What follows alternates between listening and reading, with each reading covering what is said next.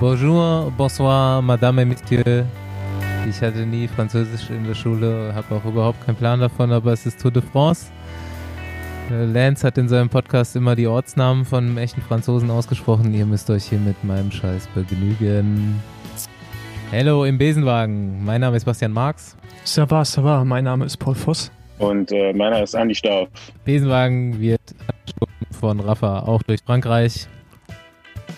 Speziellen. Und äh, wir begrüßen heute Andreas Stauf zu einer Live-Schalte nach Frankreich. Steht ihr noch am Berg? Ähm, nee, wir stehen jetzt gerade hier vor dem letzten Berg von der morgigen bzw. heutigen Etappe, wenn man das hier hört. Ähm, sorry auch vielleicht für meine schlechte Qualität, die ich hier gerade habe von der Ton, von der Tonlage, aber ähm, ja, mitten in den Alpen. Aber du Staufi, gehst du gleich noch auf Jagd? So ein, so ein Reh erlegen? Oder hast du eine. Ähm, nee, ich glaube hier, wenn dann Wildschweine. Ja, du hast, hier. Du hast so eine schöne Jagdmütze auf und oder so einen Hut. er hat echt einen Jägerhut auf, ja. ja. Nee, das ist ein ganz normaler Hut.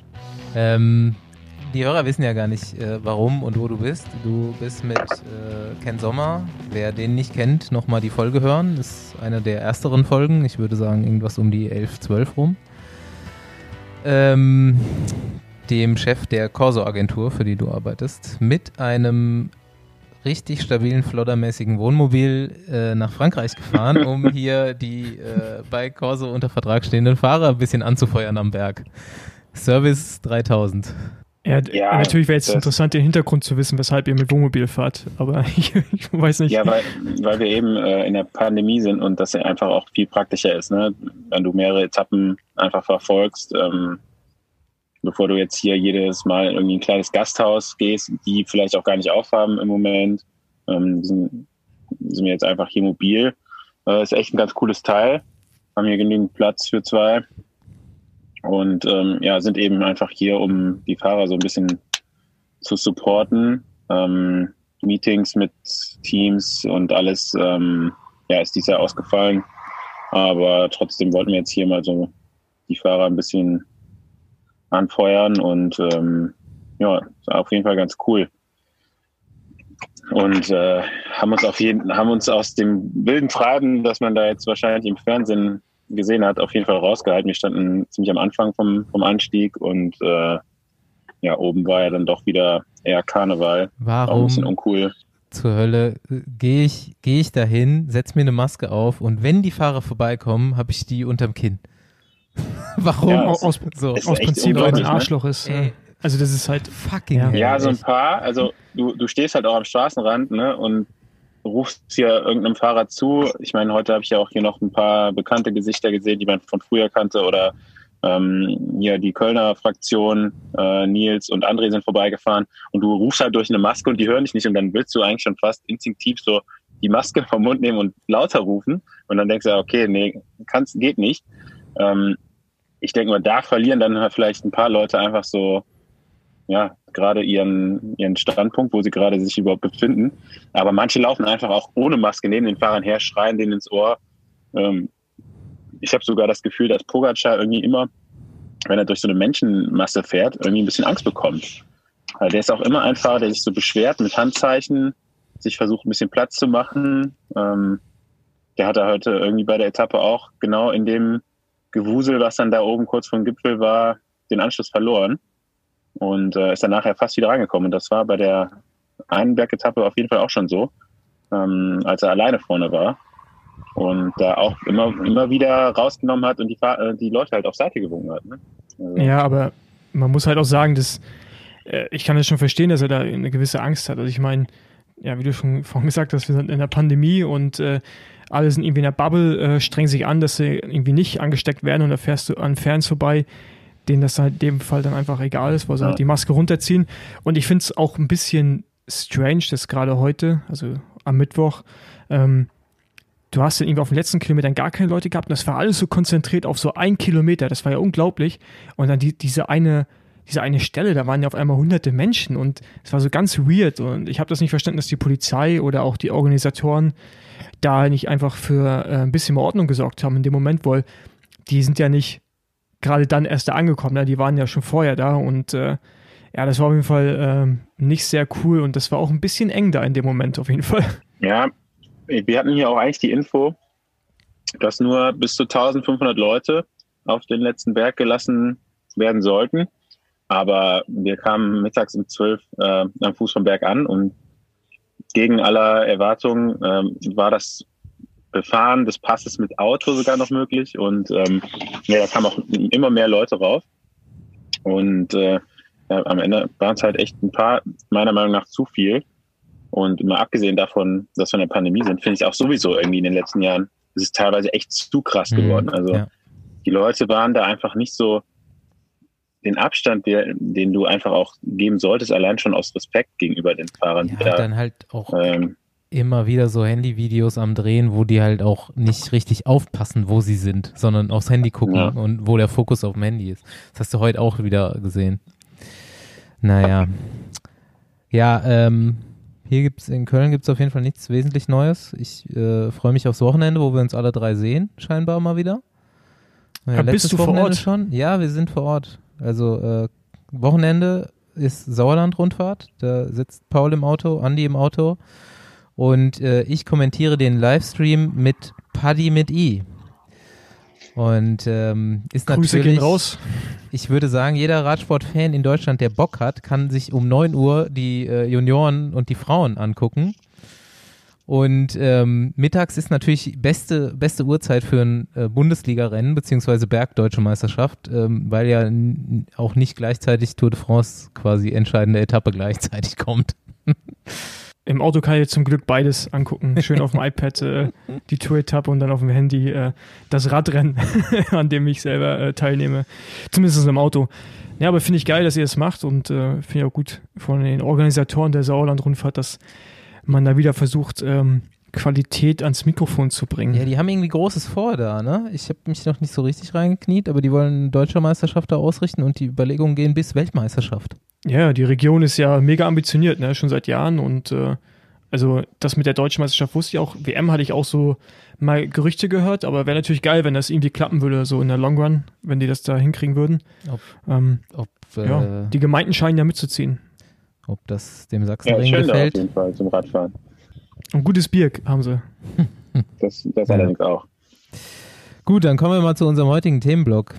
Erstmal ähm, ist mir was aufgefallen die Woche, als ich nämlich leider Gottes äh, bemerkt habe, dass äh, Jérôme Cousin ausgeschieden ist aus der Tour de France, wie einer von vielen. Das passiert den Besten. Ähm, und ich eigentlich gefeiert hatte, dass er letzter in der Gesamtwertung ist, ist mir wieder mal eingefallen, dass es ähm, beim Giro mal ein Wertungstrikot dafür gab. Äh, für den letzten in der Gesamtwertung. Und dann habe ich so ein bisschen rumrecherchiert und bin auf einen vergessenen Helden der Radsportgeschichte gestoßen, das eigentlich saugeil ist, nämlich Sante Carollo. Italiener. ich dachte, du sagst es Jan Ulrich, aber gut. nein, nein. Nee, nee, es, es geht um Radsportgeschichte wirklich. Es geht ums Jahr äh, 1949 und Sante Carollo war eigentlich Maurer. Er war nur ein Jahr Radprofi. Denn beim Giro ist irgendwie einer konnte nicht starten, weil er krank wurde. Es war auch damals irgendwie so ein Star. Fiorenzo Magni, hat man auch schon mal gehört. Der konnte nicht starten und irgendwie, es ist auch nicht herauszufinden, wie, haben sie Sante Carollo einfach aufgelesen und gesagt, hier, fahr mal mit. Haben ihm wahrscheinlich irgendwie 100 Lire in die Hand gedrückt und gesagt, du bist jetzt Radprofi beim Giro d'Italia. Und ähm, was passiert ist, ist, äh, Carollo ist gestartet und hat halt gleich auf der ersten Etappe mal so ein paar Stunden Rückstand kassiert. Damals war halt das schwarze Trikot, also das des letzten in der äh, Gesamtwertung, super prestigeträchtig. Und Luigi Malabrocca hatte das die Jahre vorher immer gewonnen und war so der Star, der langsamste. Und der hat sich schon damals immer so auf, dem, auf der Strecke irgendwo versteckt, dass ihn die anderen, die auch langsam fahren wollten, um das schwarze Trikot, nicht gesehen haben und ist dann als letzter ins Ziel gekommen. Sein Problem war jetzt aber, 1949, dass er so spät kam, dass die Jury schon weg war. Und dann hat er, wie bei der 3-Kilometer-Regel, einfach die Zeit vom Peloton bekommen. Und Carollo hatte einen riesen Vorsprung in dieser Wertung. Und dann haben sich die zwei duelliert in diesem äh, historischen Giro 1949 und haben sich die ganze Zeit irgendwo in Bars, in Scheunen oder hinter Hecken versteckt und versucht, den anderen an sich vorbeifahren zu lassen, und, um letzter zu sein. Und äh, ich finde es eigentlich erstens eine geile Story und zweitens, dass man dieses Trikot wieder einführen sollte. Sollte vielleicht. Äh, Damit die das heute genauso nochmal machen. Genau, es sollte ja trotzdem ein Zeitlimit geben, aber ähm, über die Etappen verteilt ist irgendwie schon so der letzte, gehört irgendwie, finde ich, auch wahrgenommen, der es noch schafft nach Paris. Ja, weiß ich nicht. Es gab ja vor Jahren mal mit Kenny van Hummel bei der Tour auch äh, so Aktion, dass ein holländisches äh, TV-Team ihn begleitet hat. Der ist damals für Skill Shimano gefahren wird letztes Jahr und da gab es so krasse Szenen, wie er so die Abfahrten runter rast und ähm, ich meine, man kann das schon so ein bisschen feiern. Ich weiß auch noch, ich glaube 2015 wird Sam Bennett letzter der Tour. Er war letzter, bis er aussteigen musste. Und äh, dass der Mann, der jetzt im grünen Trikot unterwegs ist und wahrscheinlich auch gewinnt, wenn nichts schief geht. Und da hat man den auch, äh, Leute haben ihn den gefeiert. Wir kamen so an Start mit den Bussen an und die Leute kamen zu unserem Bus. Wir haben bis dahin nicht großartig was geleistet, aber die wollten alle irgendwie Sam Bennett sehen. Und äh, keine haben, haben den halt, äh, haben das halt voll zelebriert, dann Fans haben denen irgendwelche Nummern gegeben oder Medaillen so für den letzten Platz, weißt du, um das auszuzeichnen. Ähm, es ist schon eine komische, ja, keine ein komisches Heldentum, an den letzten halt so, so, so abfeierst. Aber ich kann es natürlich verstehen. Ähm, es, ich meine, beim Giro war es ja jahrelang was Besonderes. Es gab Aber irgendwie finde ich es auch gleichzeitig weird, dass man den letzten so heraushebt und dann irgendwie, wenn du, keine Ahnung, Zehntletzter bist und wirklich am Leiden, der ist dann kein Held mehr. Weißt du, ich meine, es ist so. Gut, einer muss es halt machen, ne? Es gab dann wohl auch nochmal eine schwarze Rückennummer irgendwann für den letzten beim Giro. Ja, ähm, genau. Die hat dann Markus Eichler gewonnen, aber ich weiß nicht, ob das bis heute noch durchgezogen wird. Nee, das gibt es jetzt heute nicht mehr. Ich glaube, Markus Eichler war einer der letzten auch. Ja. Und äh, letzte Info hierzu. Momentaniger letzter bei der Tour de France, Roger Kluge. Bei deiner Story habe ich mich auch gerade wieder wie in einer ARD-Übertragung gefühlt. Ja, schon ein also, bisschen. Das hätte jetzt auch so eine schöne Geschichte von Florian Kurz sein können. Ich habe mich auch nee, ein nee, nee, so nee, nee, nee, nee, nee. Nee? Dann von Nass. dem anderen, von dem Nass. Einer von den Kurz beiden erzählt immer, Ron, die Florians erzählen immer schöne Geschichten. Ja, aber, aber der Kurz ist ja meiner. Ja, ja, aber das ist, ich meine, das ist ja auch eigentlich interessant, ne? Aber trotzdem, ähm, ja, weiß ich auch nicht, keine Ahnung. Ja, ich muss ich ja meinte das jetzt auch gerade, ich meinte, ich meinte das auch gerade negativ. Die kämpfen einfach ums Überleben, ne? Also. Ja, aber, das, mein, da aber das macht ja jeder. Jemand, ja, aber da hat heutzutage keiner mehr, glaube ich, dann noch irgendwie Zeit oder Nerv, sich darüber Gedanken zu machen, letzter zu werden. Also nachher wird das auch noch so eine Franzosenbewertung wie das Bergtrikot. Das würde ich übrigens ja. vielleicht auch mal überdenken, so. Weil irgendwie, diese ganzen Punkte äh, Sammelei, ich meine, Paul, du hast es auch mal gemacht, ne? Sorry, jetzt ist nichts gegen dich. Nee, nein, nein, nein, so, nein, nein, aber dann, ich bin ja bei dir. Dann fährt da einer im Bergtrikot äh, rum und sobald der erste richtige Berg kommt, ist er der erste, der abfällt, ne? Weil er mhm. in der mhm. ersten Woche halt äh, alle Körner auf der ja, Straße aber, liegen lassen hat. Aber da, da, muss man aber auch sagen, dass dieses Jahr ist extrem äh, kostenfrei. Normalerweise kannst du es gar nicht so lange halten, aber wenn du dahinter das Ranking anschaust, sind irgendwie so 10, 15 Leute, die alle 10, 15 Punkte Rückstand noch haben, weil so viele Rennfahrer mhm. Punkte bekommen haben über, über den Verlauf der Rundfahrt. Und jetzt halt so ein Teil der Pogacar, der halt auf einmal Bock bekommt auf das Trikot und holt sich das halt am Mittwoch. Und ja. äh, der wird das auch bis nach Paris tragen, denke ich mal, wenn nicht Primus Roglic ihn irgendwo noch irgendwelche Punkte wegschnappt, was ich mir nicht vorstellen kann. Aber das ist halt so weird, einfach, der hat das halt immer wieder verteidigt, obwohl er es gar nicht verteidigt hat. Also er hat nichts dafür getan, um es zu verteidigen, ja, sondern die Konstellation so war halt, mhm. die Konstellation war halt richtig und das hat es halt echt zu so einer bisschen so einer komischen, so einem komischen Trikot gemacht dieses Jahr. Ja. Bin ich hier ganz ja. bei dir. Ja. Da gab es dann echt so, ne, dass dann irgendwie Spitzengruppe geht bergauf, der erste, der abfällt, ist der beste Bergfahrer. Also irgendwie ist diese Wertung, also keine Ahnung, wie man das vielleicht noch ein bisschen verändern kann. Vielleicht muss mehr Punkte an den höherklassigen Bergen geben oder ja, wie auch immer. Äh, Finde ich irgendwie in den letzten Jahren hat es auch so immer mehr abgenommen, dass man das wirklich verfolgt hat, wer das Bergtrikot ja. gewinnt, oder? Ja, stimmt. Also, mhm. Ja, ja, klar. Ja. Ich weiß auch, das hat auch, glaube ich, hat das außerhalb von Frankreich irgendeinen Stellenwert im Profisport, Paul, meinst du? Ja, also ich finde schon, dass es, ich finde schon, dass es Bergtrikot Ja, also klar, ich habe es einen Tag getragen. Ich, du kannst nicht davon reden, dass ich davon profitiert habe. Ähm, aber ich finde schon, dass es einen Stellenwert hat. Ähm, aber ja, klar, das, so wie es jetzt halt gerade läuft, trägt es nicht dazu bei, dass es eine höhere Anerkennung äh, erhält, bei Leuten wie dir zum Beispiel. Ja, aber du weißt schon, ja. was es ist. Also selbst als Nicht-Radsport-Fan und selbst in Deutschland weißt du, es ist ein geiles Trikot, was das Bergtrikot Sieht bei mega der Tour geil aus. ist und weißt, wie das aussieht. Also jetzt mal so vom Werbewert her. Aber irgendwie ist es halt auch bei den Leuten, die das dann in der ersten oder zweiten Woche tragen, die zelebrieren das immer zu, zu sehr. Ja. Mit weißer Hose, gepunktet im Helm. Stimmt schon. Äh, rotem Lenkerband, was weiß ich, was er da noch alles aus dem Marcel aus Wüst. Trickkiste geholt hat. Ja, Ma Marcel ist, glaube ich, wirklich gar nicht in. Also der hatte nur zum Beispiel äh, das Trikot an und sonst nichts. Ja, ging ja auch nicht. Ich hatte ja auch ein Rad, was custom-made war und so schnell konnte man das wahrscheinlich nicht umlackieren. Ich glaube, bei Festina hatte damals keiner was in seiner Größe. Das war alles noch Richard Vira. Nee, das, mhm. war, schon, das war schon vorbei, die Zeiten. Aber ich, ich habe ja auch direkt ein Rad bekommen, was. Nee, äh, war es nicht, glaube ich. Echt? Das war gepunktet, dein Fahrrad? Ja, und das, das Schlimme war daran, uh. dass, dass, dass, dass, am nächsten Tag, ich wusste davon nichts, ne? ich bin aus dem Bus gekommen, da stand das Rad da und es war eigentlich auch nicht so geil, weil es war halt das Bergrad und nicht das Aerorad. An dem Tag hättest du halt das Aerorad gebraucht und ich, ich habe das halt gemerkt auf der Fläche. Das hat so scheiße gerollt, Mann. Weil das, äh, es war die Hölle, Mann. Und da weiß ich auch noch, also heute immer noch so, das, das Rad hat halt, äh, also Jasper Stuyven wahrscheinlich so den Etappensieg gekostet und mich halt eine gute Platzierung auf der Etappe. Weil die holen uns erst kurz vom Ziel ein. Und was ich da mehr ja. an Watt fahren musste, um die Geschwindigkeit zu erhalten, da in den letzten zwei Stunden war einfach abartig. Das war nicht geil. Ja, Von daher. Alles irgendwie so. Die Zeiten davon sind vorbei, ne? Irgendwie finde ich. Also es ist alles so oldschool, genauso wie diese gelben Helme, die, die, die beste, die das beste Team fährt. Und da habe ich äh, noch einen ganz interessanten ähm, Beitrag zugesehen. Vielleicht die Teamwertung in Punkte umwandeln. Habe ich auch gesehen. Weil, ist interessant. Hast du das gesehen? Dass es, ja. wenn es nicht nach Zeit geht, dann kommt viel mehr durch die Teams, die irgendwie am Rennen teilgenommen haben. Also Sunweb würde, glaube ich, jetzt die Teamwertung aktuell noch anführen. Äh, Vor Bora, glaube ich, sogar, ne?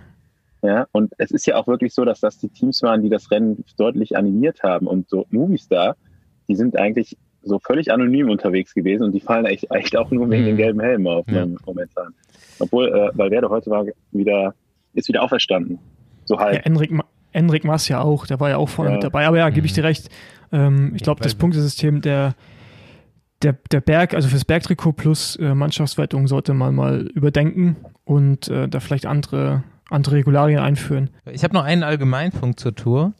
Und zwar ähm, TV-Übertragung wird ja immer mal wieder versucht aufzupimpen mit irgendwelchen Wattwerten oder sowas. Wir haben schon Herzfrequenzen gesehen bei manchen Rennen oder irgendwelchen. So für den Arsch, Mann. Irgendwelchen grafischen Einblendungen. Aber die sinnloseste grafische Einblendung hat äh, die diesjährige Austragung gewonnen. Den Preis für die sinnloseste Einblendung, nämlich der Hubschrauber zeigt von oben die äh, Gruppe von Bergfahrern die so 20 Mann stark ist und dann werden die drei Favoriten herausgepickt und von denen werden die kmh angezeigt. Und du siehst halt einfach, dass die Gruppe exakt mit der gleichen. Geschwindigkeit fährt.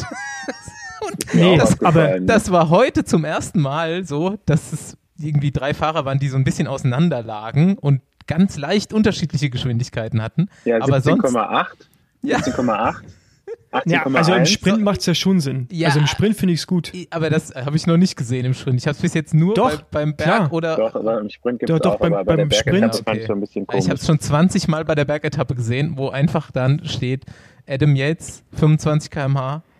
Äh, Roglic 25 km/h und Landa Basti, 25 km/h. Du, du, du musst einfach, musst einfach sportschau.de gucken, da analysiert nämlich mein Kollege Kurz und ich analysieren ja dann auch mal noch die Sprints und da sieht man dann auch in den Grafiken die kmh-Zahlen. Ja, das ist ganz interessant sogar, weil da siehst du nämlich dann direkt die krassen Unterschiede. Aber welche ich auch sinnlos finde, ist, wo sie dann die Durchschnittsgeschwindigkeit der letzten 10 Kilometer immer vergleichen mit, ich glaube, heute war es Julian Alaphilippe und dann Primus Roglic. Ey, das, Alter, das interessiert doch, also, warum? Was soll ich das? Aber, ich habe heute ähm, einen englischen Kommentar bei der Übertragung gehabt, hier, hier am Berg. Und da hat, glaube ich, Wiggins heute mit kommentiert. Ja, ganz und kurz. Ich fand es krass, wie, wie ins, die sind so ins Detail gegangen. So, das kannst du halt bei einer deutschen Übertragung dir nicht so richtig vorstellen, weil das doch immer sehr allgemein gehalten wird. Aber die haben wirklich so über verschiedene Stoffwechsel und ähm, ja, Threshold, wie lange, warum fahren die jetzt so? Nee, nee, nee, nee, Staufi, erklärt. Aber, aber hast du, hast du die Hintergründe dessen, weil nämlich jemand eine Frage gestellt hat, Bradley Wiggins hat in dem Fall eine Frage beantwortet, weil nämlich die Zuschauerfrage reinkam, was ist Tempo und was ist Threshold? Und da hat, hat er es nämlich erklärt. Ähm, die Frage, übrigens könntest du uns auch stellen, und die würde ich dir ja. genauso auch beantworten, aber die muss halt gestellt werden. Und ich glaube, der deutsche Zuschauer stellt diese Frage einfach nicht, weil er gar nicht. Ja, dann habe ich da so ein bisschen aus dem Zusammenhang heute zugehört, aber ich dachte mir auch schon so, boah, worüber reden die gerade? Das versteht doch kein Mensch oder gibt es wirklich so viele, ähm, die da jetzt wissen, worüber er redet? Das fände ich schon krass. Also, ich meine, so, so wirklich tiefgründig, äh, nicht tiefgründig, aber so ähm, im Fußball zum Beispiel, da wird ja auch jeder Spielzug für den, für den Zuschauer analysiert und durchgesprochen, dass eigentlich jeder danach ein, ein Fußballexperte ist. Und im Radsport finde ich es oft so, dass ja eigentlich das, was da gerade passiert, gar nicht kommentiert wird, sondern genau. ja, hier, da stehen, das ist ein schönes Bild und das ist ein schönes Bild. Ja, das, nee, ähm, da muss ich dir widersprechen. Ey, du hast ja, so, du, du, nee, du schaust doch unsere Übertragung. Also ja, ab und zu. nee, aber nee, nee, nee, warte mal, nee, nee, nee, nee, nee, nee, nee, nee, nee, nee, nee, nee, nee, da muss jetzt mal gehen, wenn die bei euch jetzt live gehen, in, ins erste zum Beispiel, da ändert sich das auch wieder. Also ihr ja, ja, schon fachspezifischer, als äh, wenn es wieder auf dem ersten läuft. Ja, genau, ähm, aber, aber Staufi, schon, ich will mich da einfach kurz verteidigen, weil, oder halt, ähm, was wir auf One machen, weil wir reden schon über die Rennsituation, wir kommentieren die Rennsituation und äh, sind schon, wie du selbst sagst, fachspezifisch. Im ersten ist es allgemein, aber auf One und Sportschau.de bis zu dem Zeitpunkt, wo wir drauf sind, ist es definitiv, also ich kann es noch spezifischer machen, aber dann versteht es ja gar keiner mehr. Also ich finde schon, dass wir ziemlich ja, das macht, ähm, das war, großen... wollte ich ja gerade nur sagen, dass mich das gewundert ja. hat, dass die da so wirklich so äh, darüber reden, dass eigentlich kaum jemand mehr versteht, der jetzt nicht absolut ein Experte ist. Aber gut. Fossi nimmt immer alles persönlich. Nein, nein, aber nein, darum geht es ja nicht, aber weil er gerade meinte, dass halt in Deutschland das nicht passiert. Aber ich weiß ja, das passiert, weil ich kommentiere ja selbst und schreibe mir auch selbst auf die Fahne, ähm, Rennsituationen richtig zu analysieren oder die zu kommentieren, ja, und nicht einfach nur dahin laufen zu lassen, sagen, oh, das ist aber eine schöne Burg da im Hintergrund. ja. So, also kurzer Schwenk. Während nämlich in Frankreich das wichtigste Männerradsportrennen läuft, läuft in Italien das wichtigste Frauenradsportrennen. Äh, kurze Zusammenfassung hiervon, denn ähm, wir haben auch die äh, top-deutschen Starter, ich denke Lisa Brennauer und Liane Lippert, sollten äh, da die deutschen Fahrerinnen repräsentieren. Dabei, wir haben heute, glaube ich, Etappe 6. Also läuft noch ein paar Tage und wer da reinschauen will, es kommt jetzt seit diesem Jahr zumindest auf dem Eurosport Player eine einstündige Zusammenfassung. Also da kann man eigentlich fast die letzten, die letzte Dreiviertelstunde vom Rennen komplett gucken. Und ähm, auf dem UCI-Channel auf äh, YouTube kann man sich auch jeden Abend nochmal eine Zusammenfassung angucken. Wer darauf Bock hat, zieht sich das mal rein. Es gab am Anfang äh, Teamzeitfahren. Ähm, zweite Etappe war Strade Bianche nochmal aufleben lassen. Die waren in der Toskana und äh, irgendwie habe ich den Eindruck, dass die Veranstalter bei den Frauenradsportrennen es immer nochmal irgendwie besonders dramatisch machen wollen. Also die hatten dann da so Gravelstücke reingebaut, die waren dann so mit so tiefem Kies und so steil, dass Van Fleuten, die schon attackiert hatte, sogar absteigen und schieben musste. So, keine Ahnung, die letzten 40 ja, Meter, weil es so steil war. Ähm, genau, Van Fleuten gewinnt dann die zweite Etappe, die ist natürlich im Moment auch Gesamtführende. Ähm, die dritte Etappe ist Umbrien. Wer da schon mal war, weiß auch, dass es ultra steil ist überall. Da gibt es auch wieder ein super steiles Finish, was Marianne Voss gewinnt. Und die, wenn das irgendwie fünf Meter länger gewesen wäre, wäre die wahrscheinlich umgefallen, weil äh, auch der Zielbereich ist irgendwie 17 Prozent steil und die Fahrerinnen müssen äh, angeschoben werden, Paul. Aber das Witzige bei der Etappe war anscheinend, dass das dass während, der, während des Rennens das Ziel verlegt wurde. Genau, also, ja. ja.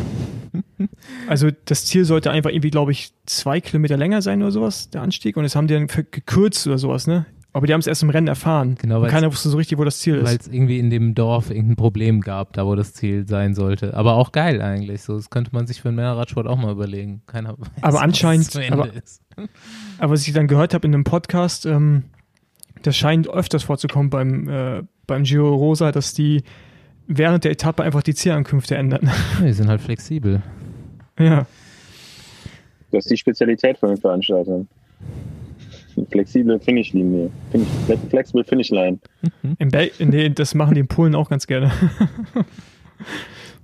Ja, Hauptsache sie machen es nicht nach Zielankunft noch. Ähm, vierte Etappe wird von Lissy Banks gewonnen, Großbritannien. Ist aber ähm, aus einer Zweimann-Ausreißergruppe. Äh, Gesamtwertung bleibt immer noch gleich. Van Fleuten vor Vannerbreggen und ähm, Kasia Nievadoma aus Canyon SRAM hier von Ronny Lauke. Wer ihn nicht kennt, Folge anhören. Äh, fünfte Etappe ist endlich dann mal Sprint. Corinne Rivera ist dabei. Es gibt irgendwie jetzt so eine neue belgische Sprinterin, die kannte ich bis jetzt noch nicht. Äh, Kopecki heißt sie. Die kanntest Aber- du nicht. Nee, die kannte ich noch nicht. Keine Ahnung, wieso mir Ernsthaft, die die, nicht, die, äh, die ist schon seit Jahren, ist die immer mal wieder vorne mit dabei und ähm, also Ja, aber die ist schon seit Jahren Weltspitze. ich habe die Sprintanfahrt gesehen und ähm, Marianne Voss schlägt halt dann trotzdem alle Sprinterinnen. die ist so krass.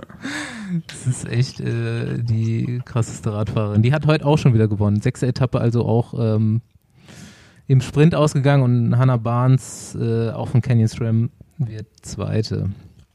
Also, Ausgang noch offen. Ich glaube, hinten raus wird es auch nochmal bergig. Kommt natürlich Van Fleuten entgegen, aber Tipp, Giro Rosa, Eurosport-Player oder YouTube. Ja, weil wir ja gerade eh in Italien sind, können wir mal ganz kurz noch rüber zu den Männern schauen. Äh, da ist das Tirreno Adriatico zu Ende gegangen. Wann? Ähm, gestern, ne? Am Dienstag, den äh, 15. September. Und der gute äh, Filippo Ganna, die Maschine, das Monster, der Treter, hat einen neuen Streckenrekord aufgestellt. Am letzten Tag ist ja traditionell immer der gleiche Zeitverkurs. Da gibt es auch so eine Flexible Finish Line. Die ist nicht immer im gleichen. Also man kann es nicht eins zu eins. Ähm, Ja, aber der Start und aber die? Runde an sich ist gleich, oder? Nur die Ziellinie ist Äh, ein bisschen vorher ja, also man zurück, kann es oder? nicht, man kann es nicht eins zu eins vergleichen. Ich habe die, ähm, habe das auch gesehen und ähm, da hat dann auch jemand, glaube, es war wieder auf Twitter oder so, ähm, die ganzen Zeiten der letzten zehn Jahre irgendwie aufgelistet, aber es ist immer irgendwie anders ein bisschen gewesen. Aber ja, der war auf jeden Fall trotz alledem äh, sehr schnell unterwegs. 56, Ähm, 6er Schnitt, Ja, glaube ich. Zehn, Ist schon zügig. zehn Kann man- Kilometer in 10 Minuten 42 Sekunden. Ja, vor allen Dingen, das sind auch er fährt, Kurvenbeine. halt auch, ne, er fährt auch 10 km/h im Schnitt schneller als der Durchschnitt. Also der, der Durchschnitt der Starter.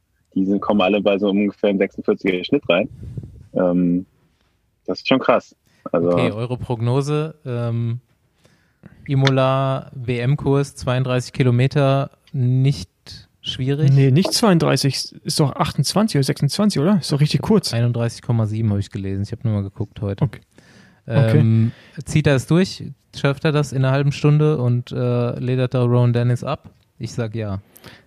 Ja, ich glaube auch für Ron Dennis ist es zu kurz. So ein Ticken zu kurz. Ja. ich weiß auch gar nicht so, wie es um die Form von Ron Dennis steht, ehrlich gesagt. Ich meine, der wird jetzt da Vierter. ja, 40 Vierter im Sekunden Zeitfahren. Rückstand.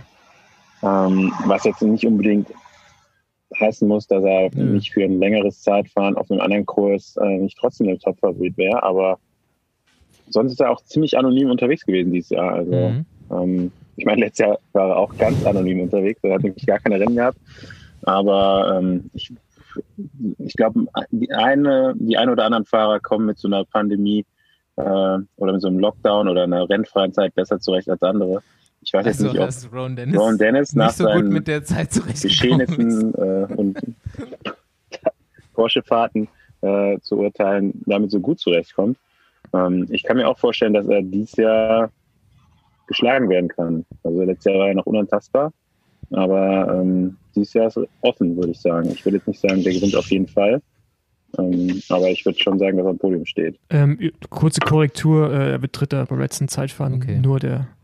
Toni Martin hat sich gar nicht aufstellen lassen für die WM. Also ich denke mal, dass er da ein Mitspracherecht hatte. Sonst äh, würde ihn, glaube ich, der BDR immer als Zeitfahrer aufstellen. Sondern hat sich direkt mal wieder für ein äh, Giro melden lassen. Der hat keinen Bock auf zu Hause. Der will einfach ohne Brille vorm Feld fahren ganze Zeit. Fliegenfänger. Ähm, ja, wollen wir mal kurz WM-Aufgebot Männer Deutschland machen? Also ich, ähm, ich würde mal interessieren, wie eure Meinung ist, vor allem Staufi seine Meinung. Ich lasse euch Ich das mal heute mein- ausdiskutieren. Ich habe heute natürlich meinen Rant dazu schon im, äh, bei Hast One abgelassen. Nee, ich habe den schon abgelassen. Also. Okay. Ähm, boah, ich habe mir das noch nicht so genau angeguckt. Ich bin heute die meiste Zeit mit dem Camper gefahren, gefühlt und äh, habe Tour, Tour geguckt. Ich habe jetzt nicht so genau vor Augen oder ähm, weiß jetzt nicht so genau, wer alles dabei ist. Also ähm, Justin ähm, Wolf steht auch noch nicht so genau. Drauf. Ich weiß noch nicht so genau, wie ich den Kurs auch einschätzen soll. Also mh, hm, da sind schon ist schon ein richtig unangenehmer Berg drin. Das ist, glaube ich, der kürzere. Ähm, da geht es anderthalb, nee, der zwei Kilometer mit über 10 Prozent auf jeden Fall rauf. Das ist der längere. Und was die Höhenmeter so angeht, ist auf jeden Fall irgendwas zwischen Amstel und Lüttich-Bastogne-Lüttich, wenn man das jetzt mal mit einem Eintagesrennen vergleichen will. Allerdings habe ich mir auf Google Maps schon mal die Straßen angeguckt, die sind auch alle ziemlich schmal und so. Ähm, ich bin gespannt. Also so genau eine genaue Meinung über den Kurs habe ich noch nicht. Ähm, und wie gesagt, das Aufgebot habe ich jetzt auch nicht so im Kopf. Und was mich nur gewundert hat, dass halt irgendwie ein, ein Kemner zum Beispiel nicht, nicht mit draufsteht. Ob er sich das, gedacht hat, das ist wurde heute einfach schon, für ihn. Wurde, nee, das wurde heute schon von Bora, Entschuldigung, es wurde heute schon von Bora in einem Interview mit Ralf Denk geklärt. Ähm, die wollen ihn, die haben, also Bora hat ein Veto eingelegt, hat gesagt, sie wollen nicht, dass er fährt, damit er nach der Tour Ruhe hat. Okay. Ja, ist halt schon krass, ne? Dass man jetzt irgendwie so eine Weltmeisterschaft irgendwie nicht fährt. Aber vielleicht passt ihm auch der Kurs nicht so. Ähm, kann, und ist halt auch jetzt wirklich sehr knapp. Wenn du nicht gut aus der Tour kommst, dann kann man sich auch überlegen zu fahren. Aber da müsste man jetzt noch ein bisschen mehr so die Hintergründe wissen, warum jetzt manche Fahrer nicht fahren können, ähm, um das, das jetzt zu beurteilen. Ne? Weil ja. ich glaube, für so, für so einen Kurs haben wir halt in Deutschland auch nicht so viele Fahrer, die in Frage kommen. Ja, und der, der Fahrer, der hauptsächlich in Frage kommt, meiner Meinung nach, steht im, im Aufgebot. Ja, ja, klar. Schachmann ist John, der John Favorit, aber ich meine, das, aber das, das, aber das Thema was wir ja jetzt schon ein paar Mal hatten mit wieder BDR-Sachen vorbereitet, ist halt immer noch das gleiche. Aber gut, ähm, das können wir vielleicht auch nochmal irgendwann in einer, in anderen Folge näher besprechen. Aber, ähm, weil wir gerade eh bei der WM sind, äh, Alter, was ist eigentlich mit Mats Pedersen los, Mann? Petersen, was geil, hat ne? der heute gemacht? Der ist ja, ja klar ist das geil. Ich meine, der wiegt irgendwie gefühlt 30 Kilo mehr als der Durchschnitt da, mit dem er unterwegs nee, war. Nee, nee, nee, nee, nee, nee, nee, nee. Oder sieht so aus. Wie viel wiegt der? Ja, ich weiß nicht, wann du dir letztes Mal ihn genauer angeguckt hast, aber ich habe mir schon die der? ganze. Staub, jetzt ähm, red doch nicht drum herum. Ich weiß nicht, wie viel er wiegt. Ich weiß nicht, wie viel er wiegt. Ja, da, ich du hast gerade nee, nee, nee gesagt. Aber die ganze Tour, ja, ja, weil du meinst, er ist, er ist dick. Aber das ist ja nein, Quatsch, also. nein, nein, nein, schwerer. Also der ist einfach schwer vom Körperbau. Das siehst du ja, der hat ja Muskulatur. Ich meine, der hat ja, den Oberkörper, also da passen irgendwie zwei Bergfahrer rein. Ja, aber ja. wiegt ein Fanat auch. Ich habe nicht ähm, einmal dick das, gesagt das hat anscheinend keine Bedeutung mehr, wie schnell man bergauf fahren kann. Ähm, ja, ich habe mich, ich habe schon die ganze Zeit mit ihm so rum, rumgeflaxt, ähm, dass er jetzt noch zum Bergfahrer wird. Er war jetzt schon die ein oder andere Bergetappe mal ein bisschen weiter vorne, dann auch mal wieder nicht. Ähm, aber das sieht er eigentlich gar nicht so. Er denkt eher noch, es gibt, es wird doch eher mehr Sprinter als Bergfahrer. Aber dann wird er halt heute mit den ersten 30 über den Col de Madeleine. Und ähm, ja, ist einfach krass. Ich meine, er hat, glaube ich, die Tour jetzt bisher ganz gut überstanden und ist vielleicht einfach noch ja, frischer als der Großteil der anderen, die am Start sind. Und äh, dann, so kann ich mir das zumindest erklären. Ne? Also die anderen werden müde, er wird weniger müde und dann ähm, kommt es halt mal vor, dass du dann auch mal über so einen langen Berg mit rüber fährst. Ich, mein, ich musste heute direkt an Gerald Schulek denken, der auch schon ähm, damals Andreas Klöden in den Wahnsinn getrieben hat, als er dann bei irgendeinem Pass auf einmal neben ihm fuhr in der, in der ersten Gruppe. Und ähm, ja, ich, sind halt Fahrer, die einen riesen Motor haben und äh, weiß ja selbst, dann, wenn du dich gut erholst während so einer langen Rundfahrt, dann ist sowas eben auch nochmal drin. Ja. Und ja, gut, das Gewicht spielt jetzt eigentlich auch in, da jetzt noch eine, eine kleine Rolle, eine kleine Rolle weiß ich nicht, aber ist auf jeden Fall super schmal. Ähm, jetzt eigentlich seit der WM ähm, sah immer eher so aus wie bei der Weltmeisterschaft tatsächlich äh, letztes Jahr. Ich meine, der wird jetzt auch langsam aus dem Babyspeck rauswachsen. Ähm, ich hab, ich weiß gar nicht, wie alt er jetzt genau ist. Äh, 24 ist er noch und ähm, ja, er hat halt da noch einiges vor sich so, ne? Und er ist halt super schmal aktuell. Bin gespannt, wie ihm das jetzt zugutekommt, wenn es in die Klassikersaison reingeht. Ja, genau, das wollte ich nochmal kurz erwähnt haben. Ich meine, äh, ich fand es halt einfach ziemlich krass und beeindruckend. Ähm, genau, aber ich meine, um Terrain nochmal ganz kurz abzuschließen, äh, Jaron Thomas und Simon Yates haben auch mal einen rausgehauen. Ich meine, Simon Yates gewinnt die Rundfahrt und Jaron Thomas wird guter Zweiter. Ähm, die Diskussion natürlich, die jetzt irgendwie dann wieder aufkommen mit, er hätte lieber mal die Tour fahren sollen, ist halt irgendwie auch immer Schwachsinn, weil der war bei der Dauphiné einfach nicht gut. Und äh, ja, Terreno hat eine Woche später angefangen oder anderthalb Wochen später und äh, da kann ziemlich viel passieren in der momentanen Zeit und ja, finde ich halt äh, schwachsinnig die Diskussion, ob man ihn jetzt hätte mitnehmen sollen oder nicht, sondern zu dem Zeitpunkt, als man ihn hätte nominieren können oder wollen, war er halt nicht gut genug und ja, jetzt hat er ja anscheinend wieder das Niveau. Was ich aber interessant finde, ist ja, Bernal ist ausgestiegen und äh, wird wahrscheinlich die World fahren, gehe ich mal von aus. Und wisst ihr, wer sich darüber bestimmt richtig freut? Christopher. Christopher, der wird heute richtig zu Hause im Dreieck gesprungen sein, als er die Nachricht gelesen hat. Aber ganz ehrlich, äh, ist auch auf jeden Fall schlau, äh, Bernal für die Vuelta zu nominieren, zumindest wenn man gewinnen will. Aber wo, wir waren gerade beim Thema Gewicht.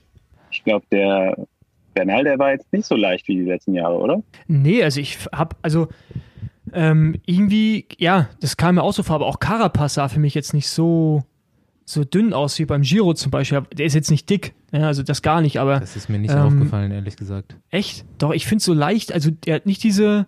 Da hast du noch kein Auge für, Basti. Okay. Das ist also, ich finde, man sieht das schon, ob ein Fahrer. Also man sieht es, glaube ich, eher auf Fotos zum Beispiel ja. als auf.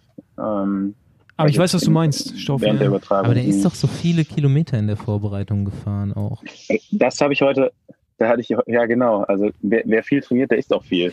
Bernal ist ja auch, ich glaube, für den war es jetzt auch nicht gut, dass dieser Lockdown da war und dass er nicht in Europa sein konnte, weil ich glaube, auch wenn er viel trainiert hat, aber das Environment, was er irgendwie bei Ineos hat, wenn er hier in Europa ist, mit den ganzen Höhentrainingslagern, ist ein anderes und kontrollierteres und ein, wo halt, ich glaube, noch ein größerer Fokus irgendwie auf anderen Dingen liegt, als wenn er in Kolumbien alleine ist, wo er nach dem Training zu Hause irgendwie vielleicht sogar bei Mutter ist, weißt du, da ist, glaube ich, nochmal, ähm, ja, ein anderer Biss dahinter, wenn er hier in Europa mit dem Team unterwegs ist. Ich glaube schon, das macht einen Unterschied oder hat einen Unterschied gemacht jetzt dieses Jahr. Ja, ich habe ähm, zu dem Thema auch noch eine Modellrechnung hier. Aha. Pass auf. Rainbow Facts. Weißt du? Richtig stabile Facts. Leg lieber Handy weg. Hör zu.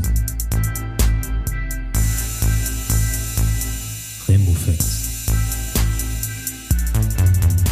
Ja, unser werter Freund äh, Rainbow hat sich im Besenwagenlabor mal wieder Gedanken gemacht, äh, weil er immer noch äh, Paul deinen Everesting-Versuch im Hinterkopf hat und auch noch was beitragen will, um das Ganze schneller zu machen.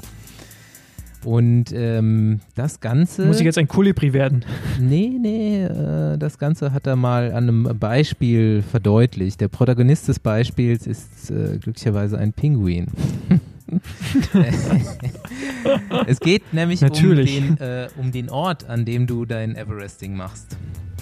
Es geht um auf jeden Fall Marginal Gains hier, aber das ist ja wichtig, um Erdrotation und äh, Fliehkraft. Denn wenn man sich mal überlegt, dass sich die Erde ja relativ schnell dreht, nämlich mit äh, 464 Metern pro Sekunde. Und wo sie sich am schnellsten dreht, nämlich am Äquator. Könnt ihr euch das vorstellen? Erdachse geht ja vom Nordpol zum Südpol, also ganz außen in der Drehung dreht sie sich am schnellsten. Und da entsteht Fliehkraft. Kann man sich auch vorstellen. Und was bewirkt Fliehkraft? Fliehkraft wirkt genau der Erdanziehungskraft entgegen, also bist du leichter, wenn du am Äquator bist. Ähm, verdeutlicht an einem Pinguin ist das, äh, die Erdbeschleunigung wirkt am Pol 9,83 Newton pro Kilogramm und am Äquator 9,78 Newton pro Kilogramm. Das bedeutet, ein männlicher Kaiserpinguin, der ca. 25 Kilo wiegt, wiegt am Pol 25,05 Kilo und am Äquator 24,92 Kilo. Also ist er 130 Gramm leichter. Und Paul, da du ein bisschen schwerer bist, ist es bei dir noch mehr. Ähm, gut, jetzt äh, fügen wir das mal in ein vereinfachtes Everesting ein. Unser Pinguin, wir sagen mal, er bewegt sich mit einem Watt pro Kilogramm. Ein Pinguin hat ungefähr 50% Körperfettanteil, by the way. äh, unser Anstieg, äh, wir sagen mal, der Einfachkeit halber, ist 20% steil und 44,24 Kilometer geradeaus. Dann hast du nämlich deine 8848 Höhenmeter gemacht. Am Südpol würde Pinguin 22 Stunden, 10 Minuten und 24 Sekunden brauchen, um die Höhenmeter vom Everesting zu bewältigen. Und am Äquator braucht er nur 22 Stunden, 3 Minuten und 31 Sekunden. Er spart also 6 Minuten 52 Sekunden. Ähm, ja, Paul, also lass einen Anstieg äh, eher in der Nähe des Äquators suchen und nicht in nördlichen Gefilden dein Everesting machen. Ich habe dann noch gefragt, äh, ob Rainbow ausrechnen kann, wie viel äh, der Pinguin abnehmen müsste, um den Rekord zu brechen. Pinguin müsste 17,3 Kilo abnehmen von 25 Kilo, um den Rekord zu brechen mit seiner Waage. Und ähm, ja, wie der Pinguin dann aussieht, äh, werden wir mit einem Foto zum Folgenrelease. Äh, ein, aus, ein ausgezerrter Pinguin. Shreds Army.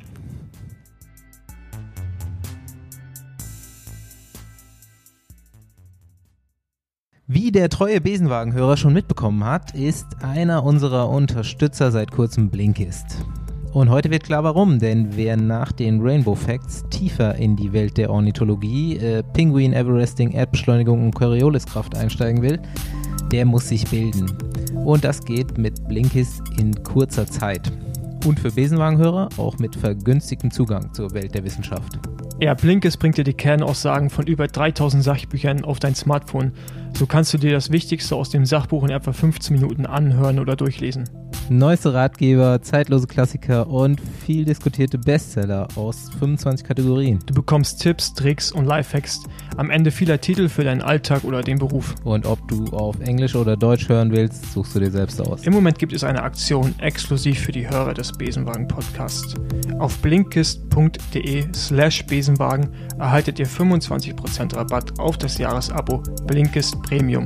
Ihr könnt vorher natürlich alles ausgiebig sieben Tage lang kostenlos testen. Hier nochmal zum Mitschreiben. blinkist.de slash Besenwagen. Als Besenwagenhörer nutzt man Blinkist natürlich im Training. Während der Vorbereitung auf den eigenen Everesting-Versuch oder den seiner Haustiere oder wann immer man will. Als Kategorien empfehlen sich hier Biologie und Physik. Und als ersten Titel kann ich Ornis empfehlen oder Ornis. Man muss da so ein bisschen reinhören. Es geht natürlich um Ornithologie. Aber schaut selbst, jeden Monat gibt es 40 neue Blinks dazu. Und wenn ihr tiefer einsteigen müsst, könnt ihr euch auch den Titel als komplettes Hörbuch reinziehen. Alles klar, jetzt zur Hauptrundfahrt der Woche. Tour de France. Aber nur dieser Woche. Nur dieser Woche. Der nächste Woche ist sie vorbei. Und wir nehmen Mittwochabend auf und ich hatte letzte Woche schon, ich glaube kurz nach der letzten Aufnahme, mir morgens beim Radfahren überlegt, wenn ich Enrico Peutschke wäre, diese Folge kommt jetzt Donnerstagabend, nach der Donnerstagsetappe. Und äh, wahrscheinlich ist genau nicht das passiert, was ich mir überlegt habe. Aber wenn ich Enrico Peutschke wäre, würde ich als Bohrer auf Etappe 18 Sam Bennett aus dem Zeitlimit fahren. Weil anders kriegt Sagan, glaube ich, das, das Trikot nicht mehr, oder? Schaffen sie nicht. Ich glaube, Sagan selbst ist auch so breit gerade schon, dass, der, dass sie den wahrscheinlich gerade auch mit abhängen würden, wenn sie es probieren. Ja, aber ich glaub, der, fährt Sagan, ich glaub, ich glaub, Sagan nicht nur ein bisschen schneller einen Berg hoch als Sam Bennett? Ja, aber, das, aber ein bisschen reicht da nicht. Doch, das reicht ein bisschen. Sagan muss nee. das Zeitlimit ganz knapp schaffen und Sam Bennett muss nur eine Minute später ankommen. Ja, ich weiß, was du meinst, aber du hast in den letzten Etappen schon gesehen, als äh, das Tempo erhöht haben für Sagan, wie der hinten schon mit der letzten Männer war, die überhaupt noch mit rüber gefahren sind. Also ich glaube nicht, dass äh, dass Peter Sagan noch in der Lage ist, da solche Dinge zu veranstalten. Und Sam hat die letzten Tage richtig gebissen, auch an den Anstiegen. Also der würde, der würde nochmal richtig über den Punkt gehen. Ich glaube, das. Aber es das geht ja auch ein bisschen darum. Ähm, das schaffen die nicht. es geht ja auch ein bisschen darum, anders können sie es nicht mehr, ganz können sie es gar nicht mehr schaffen, oder? Weiß es einer von euch? Also rechnerisch ist eigentlich Ja, ja, rechnerisch, ist noch rechnerisch, möglich, aber, ich meine, Sam Bennett kommt in Paris an und ist vor Sagan im Ziel. Ja, ja. Und Ähm, davon gehe ich mal aus. Davon abgesehen sah Bennett jetzt nach dem Ruhetag deutlich besser aus als vorher. Und ich glaube, die Jungs von Borat, die haben in der zweiten Woche auch richtig äh, Feuer gegeben. Ja. Die sind jetzt auch nicht mehr so frisch, dass sie da, glaube ich, nochmal so eine Aktion fahren können wie eben in der zweiten Woche. Aber ja, wer weiß. Es wäre auf jeden Fall mal eine krasse Aktion, aber Du müsstest, ich habe es schon genau ausgearbeitet. Tag quasi. Du, du Ich glaube, müsstest äh, die haben- die die haben morgen Bergfahrer abstellen und äh, am ersten Berg so schnell fahren, dass Bennett sofort raus ist und dann weiter so schnell fahren bis zum letzten Berg, der nochmal ein HC-Berg ist, wo dann natürlich Jumbo übernehmen würde. Ist kein HC-Berg, stimmt nicht. Ich glaube, du bist bei der falschen Etappe. Doch, 18. Doch, ist HC. Mor warte mal. Morgen ja, letzter nicht Berg der ist doch kein, Schlussanstieg, der letzte richtige Berg. Ja, genau, Der, aber- der ja. Schlussanstieg zählt ja nicht mehr, ist ja kein Berg mehr. Ähm, Okay. und ähm, dann müsstest du eine, die, den Rest der Truppe für Sagan abstellen, um den ganz knapp im Zeitlimit zu halten. Mal sehen, Nee. ob sie es probieren. ist. Ja, aber es kommt leider Schwachsinn, weil die haben eine viel höhere Chance, morgen nochmal die Etappe zu gewinnen, vielleicht Schachmann. Also ich meine, was. Ja gut, wäre auch nicht schlecht. Ja, ich glaube, ein Etappensieg wäre eventuell mehr wert. Ähm, keine Ahnung, Mann. Also, nee. Also, ich, ich hoffe, dass es auch nicht machen, weil Sam verdient das Trikot. Und ja. Ja, ich fände es auch in Ordnung, wenn Sam Bennett das gewinnt. Ich dachte mir nur so, ich würde es machen. Meint ihr, das denn dann jetzt so die Ende der Ära Saga? Ja. Kann schon sein. Ey, man stell dir mal vor, nächstes Jahr, wenn Mathieu van der Poel eingeladen wird, Wout van Aert darf auf das Trikot fahren, dann hast du eventuell Arno Demar kommt zurück, dann hast du Michael Matthews, der definitiv zurückkommt. Alter, das wird eine richtige Competition jetzt dann wieder. Und vorher hast du auch einen Rennfahrer, die ja auch das, was Sagan kann, noch viel besser können. Siehe Wout van Aert. Ich glaube, Mathieu wird es auch besser können, zum Beispiel. Bin ich bei dir. Ich finde sowieso, also so, man, man ist ja immer so despektierlich, ist auch alles völliger Schwachsinn, aber Sagan wirkt halt nicht mehr so richtig leidenschaftlich bei der Sache. Und manchmal denkt man sich, äh, der ist auch schon so ein bisschen im Ruhestand. Ist natürlich noch Ja, sau schnell. Ja, das glaube ich nicht. Ähm, aber da habe ich jetzt auch zu wenig Einblick, was er so, wie er da jetzt drauf ist. Aber ja, ich meine, ist schon krass, ne? Wie du sagst, irgendwie, die anderen wirken jetzt erstmal stärker in Zukunft. Ja, aber ich bin gespannt.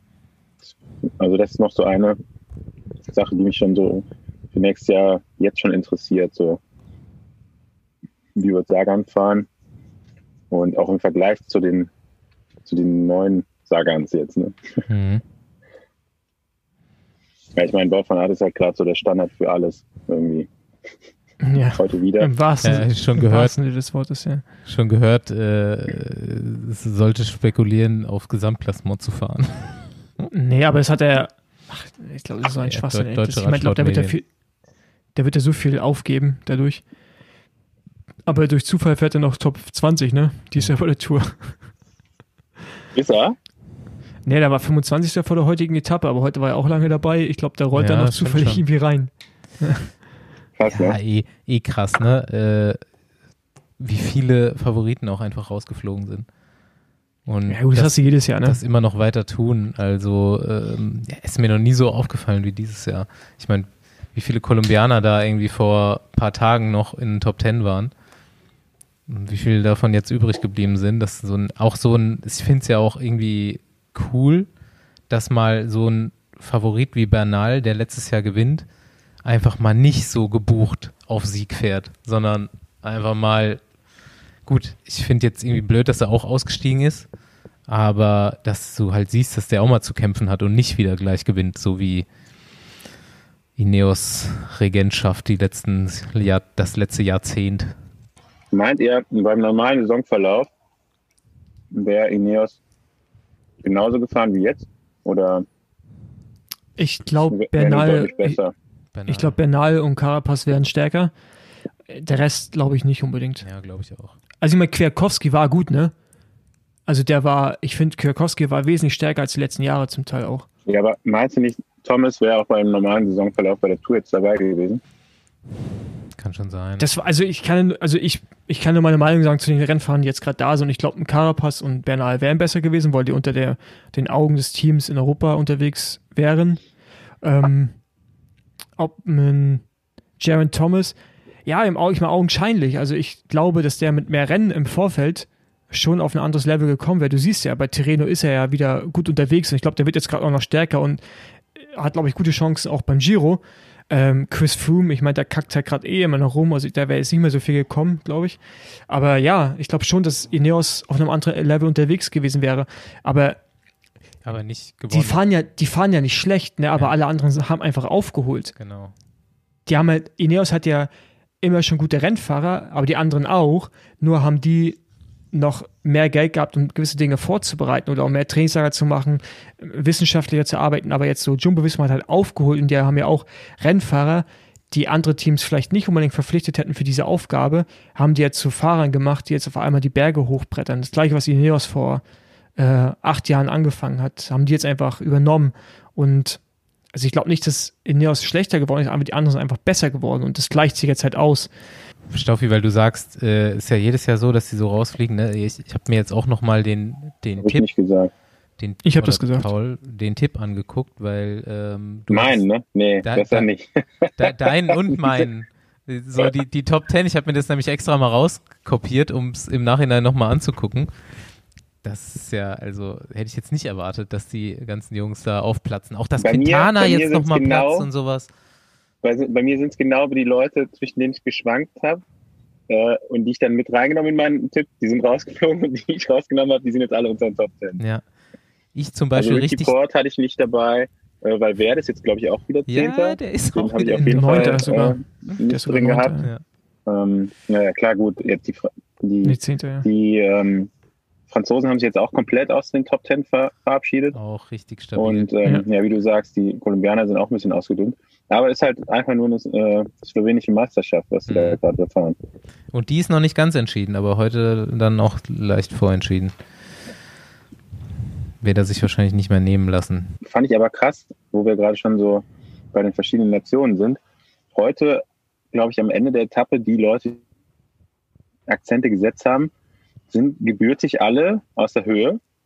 Also die sind alle irgendwo weit über 2000 Meter geboren, glaube ich. Ja, bis, bis auf die beiden Slowenen eigentlich, ne? Mhm. Ist das so? Ja, Step Krass, der ist ja auch irgendwie aus Colorado, ähm, soweit ich weiß, auch irgendwie äh, in der Höhe auf jeden Fall zu Hause und gebürtig. Und ähm, ja, ne, Quatsch, Richie Port ist natürlich auch kein ich komme aus Tasmanien. keiner, keiner, der irgendwo hochgeboren ist. Zwischenzeitlich war es auf jeden Fall mal so, hm. dass ich dachte so, okay, krass, da, da, ist auf jeden Fall, sind die Leute, die jetzt da vielleicht nicht irgendwie aus Holland sind, doch besser. Da ist also bei Dumoulin war zum Beispiel der Erste, der dann so von jetzt auf gleich eigentlich bei den Favoriten ausstellen musste, dass die da irgendeine so Grenze überfahren haben, wo die Luft ein bisschen dünner wurde. Ja, Nairo jetzt leider auch ausgeflogen aus den Favoriten, haben wir alle so ein bisschen mitgefiebert. Aber der hey, hofft. Vielleicht fährt Akea jetzt ja noch alle, der hofft ja noch, mit dabei sind. Genau richtig, auf einen Etappensieg auf dem Champs-Élysées auch. Und äh, hast du jetzt Connor Swift mal geschrieben eigentlich? Ja, dass warum? er den, dass er den äh, Leadout fahren soll für Quintana auf dem Champs-Élysées.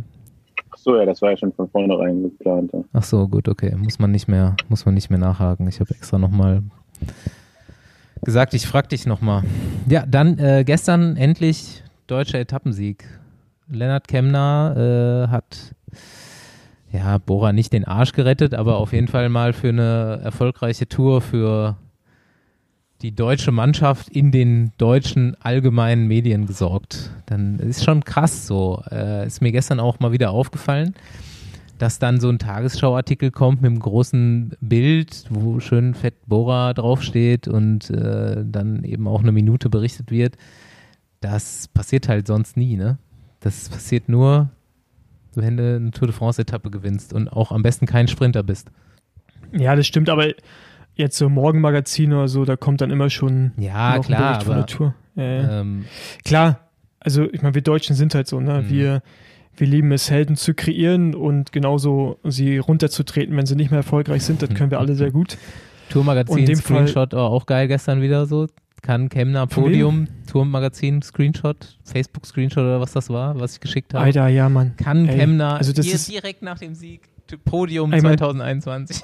Ey, man, direkt, direkt einfach richtiger Hass, ey. Einfach richtiger Hass. Richtig geil. So, ich hoffe dann, dass man heute dann, nachdem wir heute gefahren ist, auch das vielleicht wieder an Akta legt und den Jungen noch ein bisschen Zeit gibt. Ähm, das ist halt einfach, man. Wenn überhaupt, warum muss immer Gesamtwertung sein? Mal Ja. Bergtrikot oder so. Nee, oder Etappen, ey, ganz ehrlich, einfach Etappen gewinnen, Mann. Anstatt jahrelang verzweifelt versuchen, irgendwie Top 10 zu fahren. ja, ist, so. ist, halt, Also, ist halt, liegt nah, weißt du, so, äh, ist fast dieselbe Anforderung. Ein Etappensieg aus, Genau. einer, aus einer Ausreißergruppe mit äh, anderthalb Stunden Rückstand im Gesamtklassement oder Gesamtwertung. Ist eigentlich, ist nicht mehr viel dazwischen. ja, also okay, ja gut, man muss natürlich jetzt schon sagen, dass Lennart Kemmler schon alles mitbringt, ne, um irgendwie so eine Logo, Rundfahrt vorne zu aber der, beenden. der Schritt ist und ja wahrscheinlich auch- so weit, dass es nicht Ja. gar nicht passiert, sage ich ja nicht, aber daran Ja. zu denken ist halt einfach erstmal richtiger Schrott. Ja, auch genau, aber ich hab- unnötig immer diesen Druck, Podium Mhm. so, ne, damit aufzubauen. Also warum muss es denn jetzt Podium unbedingt sein? So, warum nicht? Ja, wir haben überhaupt einen GC-Anwärter wieder in Deutschland. Ähm, vielleicht war das auch jetzt auf mit Buchmann zu, zu viel einfach so auf ihm, obwohl er eigentlich immer so cool wirkt. Ähm, weiß ich nicht, ob er das einfach so locker wegsteckt, dass jetzt jeder von ihm erwartet, bei der Tour aufs Podium zu fahren. Und jetzt genauso machst du das wieder beim nächsten Fahrer. Ähm, Ja, vor allen Dingen ist ja auch nicht so, dass Manuel, Emanuel Buchmann ähm, nächstes Jahr nicht mehr am Start ist. Ja, nee, also, also erstmal glaube ich nicht, dass Buchmann da, also was ich jetzt so mitbekommen habe, jetzt großartig Probleme hat mit den Medien oder dass er irgendwie zu viel Druck gespürt hat.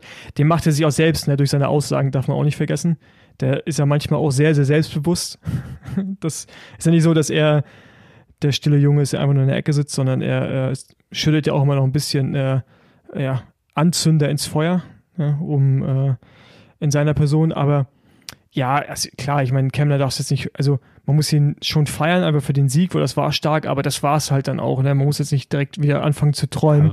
ja, trotzdem richtig geile Saison für ihn, ne? Der Dauphiné-Etappensieg, den Tour-Etappensieg habe ich ihm jetzt auch erstmal auch nicht zugetraut, auch aber richtig stabil. Besser geht's nicht und vor allem auch erstmal diesen zweiten Platz mit dem geilen Bergfahrersprint und ähm, ich mich noch echt richtig aufgeregt habe und dann macht das einfach nochmal mit der Brechstange und hol's richtig geil. Besser geht's ja gar nicht. Ähm, ja, wo, ach genau, Buchmann wollte ich noch sagen. Cool, dass er noch mitfährt. Ich meine, er hätte auch aussteigen können, wie die anderen Favoriten, die jetzt nichts mehr reißen können und aussteigen. Aber ich dachte mir, wenn er jetzt noch dabei ist und ja eigentlich auch erstmal so, nachdem er gesagt hat, Gesamtwertung ist durch, hat er sich ja auch erstmal ein bisschen zurückfallen lassen, hat genauso viel Rückstand wie Kemner. Ähm, aber ich dachte, aus der Situation raus, der ist ja schon mega ehrgeizig, dass er nochmal auf Etappensieg geht. Der ist nicht in der Lage. Aber dass er dann noch weiterfährt, finde ich auch krass.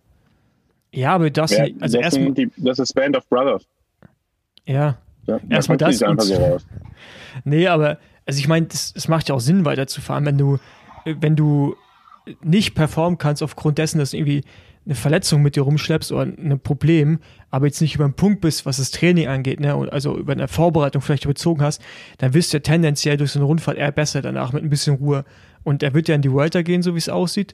Und um da dann irgendwie auf dem höchsten Level zu performen, macht es schon Sinn, so eine Rundfahrt zu Ende zu fahren. Aber du hast es ja auch gesehen heute, er hat schon probiert, in die Gruppe zu gehen, aber der hat da gar keinen Antritt. Also der versucht ja wegzufahren, aber es sieht ja mal aus, wenn die Beine gleich wegbrechen. Oder die, er kriegt die Kurbel nicht runter. Ähm, ja, der ist halt gerade nicht da, wo er letztes Jahr war, was auch in Ordnung ist. So, es mag vielerlei Gründe haben, aber ich glaube, die Rundfahrt ist schon wichtig in Hinsicht aufs nächste Jahr auch wieder und vor allen Dingen auf die Vuelta dieses Jahr noch. Es gibt einen guten Fachterminus dafür, für so einen Antritt, der nicht existent ist. Auch, das ist Günther ja auch in der Disco. Könnt ihr euch mal merken. Aber jetzt, wo du so sagst, ja, das stimmt schon. Äh, ein Thema, was mich noch sehr beschäftigt hat, habe ich äh, dir, Andi, letztens auch äh, einen Tweet geschickt, ist, warum hat EF die meisten Strafen?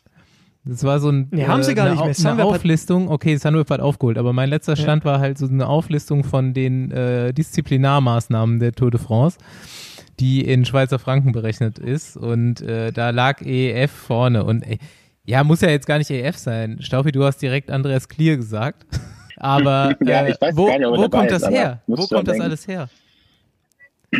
Ähm, Vor allem EF ist ja, ja, das, eigentlich das eher hätte so ein ich ja mal Team. recherchieren können, woher das, Das alles kommt. Das wurde ist jeden Tag bekannt gegeben.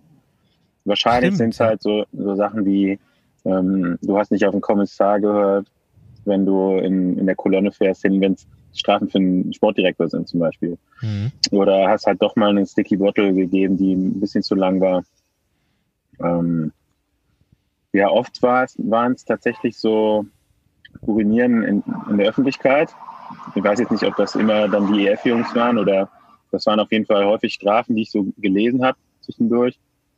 Und ähm, ja, keine Ahnung. Also wenn du da mal irgendwie kurz mit dem gesamten Team rechts ran, ranfährst und ähm, Wasser lässt und das ist an einer blöden Stelle, dann geht's direkt ins Geld, ne?